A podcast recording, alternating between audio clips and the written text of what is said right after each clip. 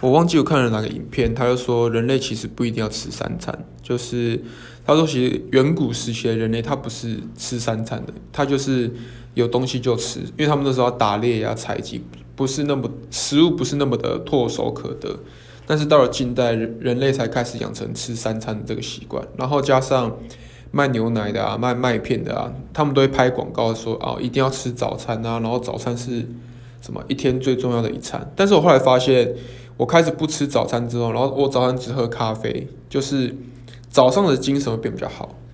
因为你吃了早餐之后，早上的血糖就很高，然后会整个昏沉昏沉的，就是我觉得呃有点没有效率。对，如果早上不吃早上不吃东西的话，反而是精神会更好，就撑到你要习惯那个饥饿，撑到中午再吃中餐。